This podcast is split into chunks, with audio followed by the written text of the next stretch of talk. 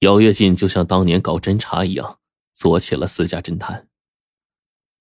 两个月后的一天，姚月进在龙海市的一个出租屋里找到了高胜利。高胜利在鬼城事件中和姚月进见过几面，后来呢，姚月进又和他通过几次电话，聊出事那天的一些事情。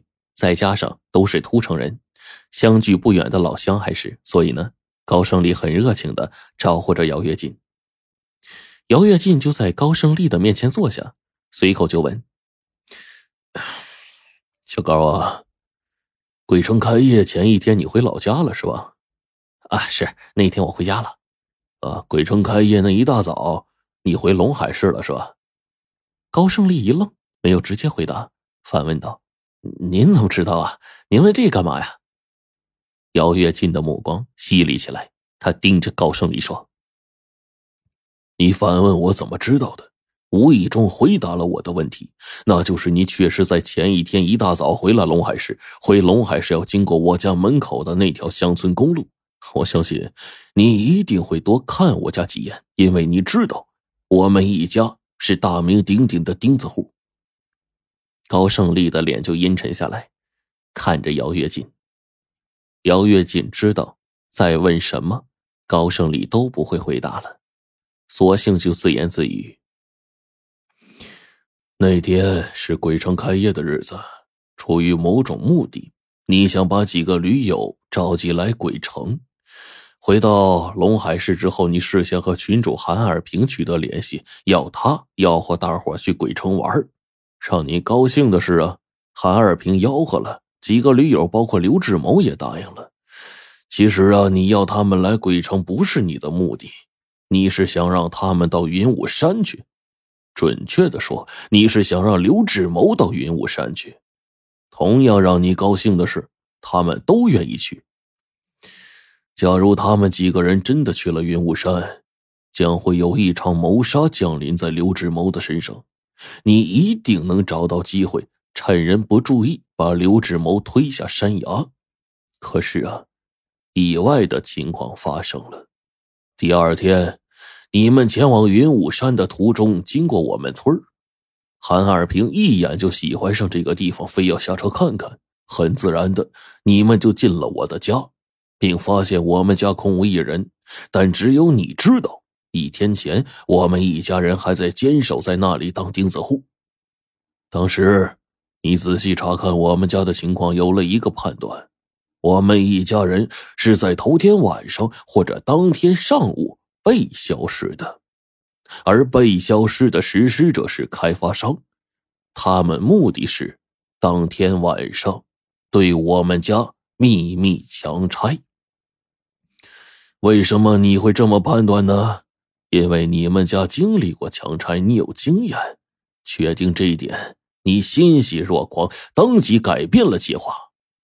你不需要亲自杀人，完全可以借刀杀人。所以你假装迷路了，没有让大家到云雾山。当然，你也知道自己有可能判断失误，晚上不会发生强拆。你借不了刀，杀不了人，但这无妨。刘志谋终逃不了一死。你完全可以说，第二天自己终于记起了行走的路线，再把刘志谋骗到云雾山，送他归西。让你庆幸的是，你的判断没有出错。你胡扯！高胜利喊道，脸上已经有了惊慌。小伙子，别激动，你的解释仅仅因为一座孤楼被拆了啊，你就啊不认识这个云雾山的路了？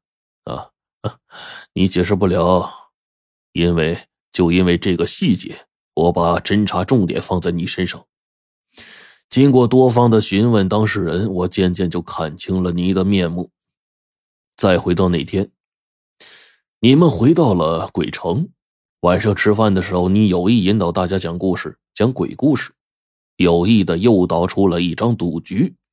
你深知这刘志谋啊，天不怕地不怕，就不信什么鬼神，也知道韩二平呢爱打赌，你呢就对这个计划胸有成竹。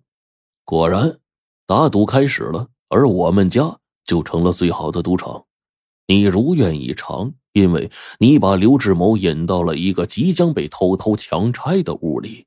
你知道这场强拆会要了他的命。出租屋里啊，沉默着。此刻的高胜利脸上反倒没有了恐慌之色，他面无表情，两眼冷漠的看着姚月进。过了一会儿，说话了：“好吧，我来替你说下面的话吧。原来呢，在两年前，龙海市一个靠近市区的村庄，发生了一场强拆。为了阻止老屋被拆，一个年轻女子站在屋顶上以死相逼，和拆迁队对峙着。女子本以为自己玩命了，就可以吓退他们，至少可以暂时吓走他们，但没想到的是。”强拆队的队长对铲车司机说：“别被这小娘们吓唬住，我就不信了，这如花似玉的女子不要命了。你们只管动手啊！不等你们拆完，我会保证她老老实实跑下来逃命。”司机还在犹豫着呢，队长青筋展出的就吼道：“给我拆！出了人命不用你负责，有人替你罩着。”铲车司机就按动了按钮，铲车就像是一个魔鬼伸出了魔掌。魔掌示威似的插进了这屋子里。铲车司机本想是略施手段吓唬一下这个女子，让她逃命，却不想周围的房子已经是拆迁了，导致正在被拆迁的房屋地基呢难以支撑，稍稍一动手脚的话，房子就会轰然倒塌。女子就这样死了。女子死了之后。他的家属自然会大哭大闹，可是没有用啊！最后只拿到了一点赔偿金了事了。相关当事人除了铲车司机被追究了法律责任之外，其他人均都没有受到法律的制裁。直接责任人拆迁队队长居然是一个临时工，开除了事了。这个女子是我未婚妻，我最爱的人，那个拆迁队长。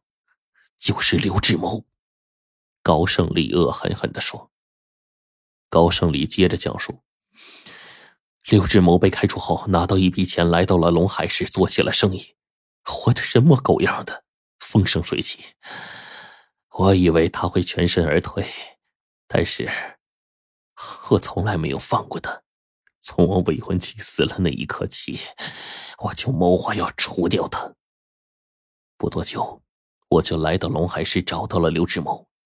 我知道他喜欢旅游，就也加入了那个 QQ 群，和他一起旅游过几次。每次旅游，我都想办法干掉他，可一直没有机会。直到鬼城开业那天，我找到了一个好机会。出租屋里一片寂静，姚月进目光复杂的看着高胜利，轻叹了一口气。现在你清楚了，你可以去告发我。其实这两年，我就是行尸走肉。我爱他，我只爱他，没了他，我活着没意思。或许你告发我，帮我一把。我没有勇气去找我最爱的人。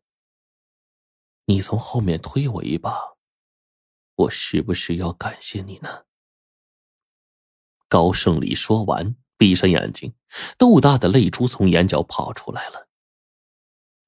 姚月锦就像一只被刺破的皮球，无力的坐在那儿，呆呆的看着高胜利。本来他怀着一种抓到俘虏的快感来找高胜利揭破真相，可现在，那种快感消失了，取而代之的是满腔的悲愤。